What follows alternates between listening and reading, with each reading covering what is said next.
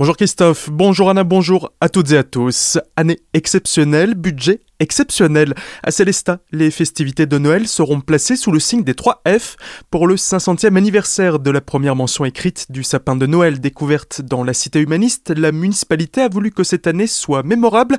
Les précisions d'Éric Capot, adjoint à la culture. Pour euh, marquer les choses, notamment par rapport à cette année particulière, c'est que nous cumulons Noël avec l'anniversaire des 500 ans donc de la première mention de l'arbre de Noël que nous détenons à Célestat. Et donc pour marquer tout cela, nous avons vraiment mis ces festivités sous le signe de ce qu'on appelle les trois F, féerique, festif et fertile. Donc ce sera un Noël particulier à Célestat et nous vous réservons énormément de nouveautés à ce propos. Plusieurs temps forts viendront marquer ces fêtes de fin d'année. Philippe Roel, responsable du service festivités pour la commune, nous en dévoile quelques-unes. Le 26 novembre à Célestat, on allumera les premières bougies de cet anniversaire euh, au cœur de la cité humaniste, au Squarim, avec un spectacle féerique, avec de la musique. Ce sera vraiment un temps qui nous amènera dans ce temps de l'avant et qui nous amènera à deux autres événements pour lesquels je voudrais faire un clin d'œil. C'est la parade du sapin le 19 décembre, l'après-midi où tout un chacun est invité à participer, à se mettre en tenue de fête sur le thème de Noël. Et finalement, le 21 décembre, on invitera tout le monde à fêter l'anniversaire puisque c'est le jour officiel de cette mention. Des propos recueillis par Frankiel. D'autre part, un timbre sera spécialement édité et diffusé dans toute la France pour ce 500e anniversaire.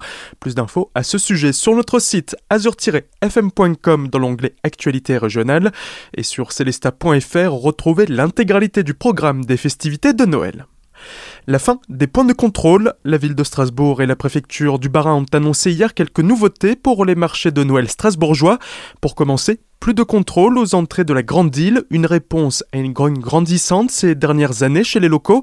À la place des points de filtrage et des contrôles aléatoires, la préfecture veut ainsi éviter des attroupements aux accès sans pour autant lésiner sur la sécurité avec des forces de l'ordre en civil aux abords des marchés.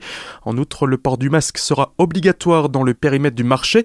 Enfin, la préfecture a autorisé l'ouverture des commerces à Strasbourg les quatre dimanches précédant Noël, soit dès l'ouverture des marchés qui aura lieu le 26 novembre.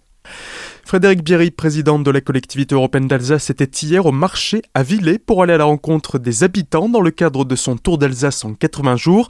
Nos jeunes reporters participant à un atelier radio mené à la bibliothèque de Villers ont pu le rencontrer et lui ont posé des questions. Quel projet avez-vous pour la vallée? Nous travaillons aujourd'hui à la réalisation euh, d'une piste cyclable. La piste cyclable doit relier Stège à Villers, Villers à Val-de-Villers. D'autres projets qui sont en cours, hein, qui doivent vous parler, c'est le contournement de Châtenois. Alors c'est pas exactement dans la ville de Villers, mais le contournement de Châtenois va changer la vie des habitants de Villers. Parce qu'ils seront plus dans les bouchons le matin et le soir pour aller travailler. Ils vont gagner en qualité de vie. On réfléchit aussi à mettre là du coup un grand parking de covoiturage pour qu'il y ait moins de voitures sur les routes et que du coup les gens euh, roulent collectivement. Pour moins polluer notre planète, c'est important qu'on change un petit peu de façon de faire. Et donc on réfléchit aussi à un projet de ligne ferroviaire qui irait euh, entre, on va dire, l'avancelle et jusqu'à la gare de Célestat. Pour là aussi radier le nombre de trafic et pour faciliter euh, le lien avec la gare de Célestat pour que les gens prennent plus facilement le train. Un reportage réalisé par Milena, Noéline, Léonard Robin et Tristan. Retrouvez l'intégralité de l'entretien sur azur-fm.com dans la rubrique Actualité régionale.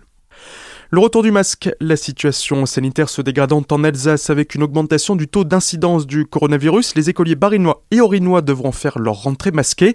En effet, depuis plus d'une semaine, le taux est repassé au-dessus du seuil d'alerte fixé à 50 nouveaux cas pour 100 000 habitants.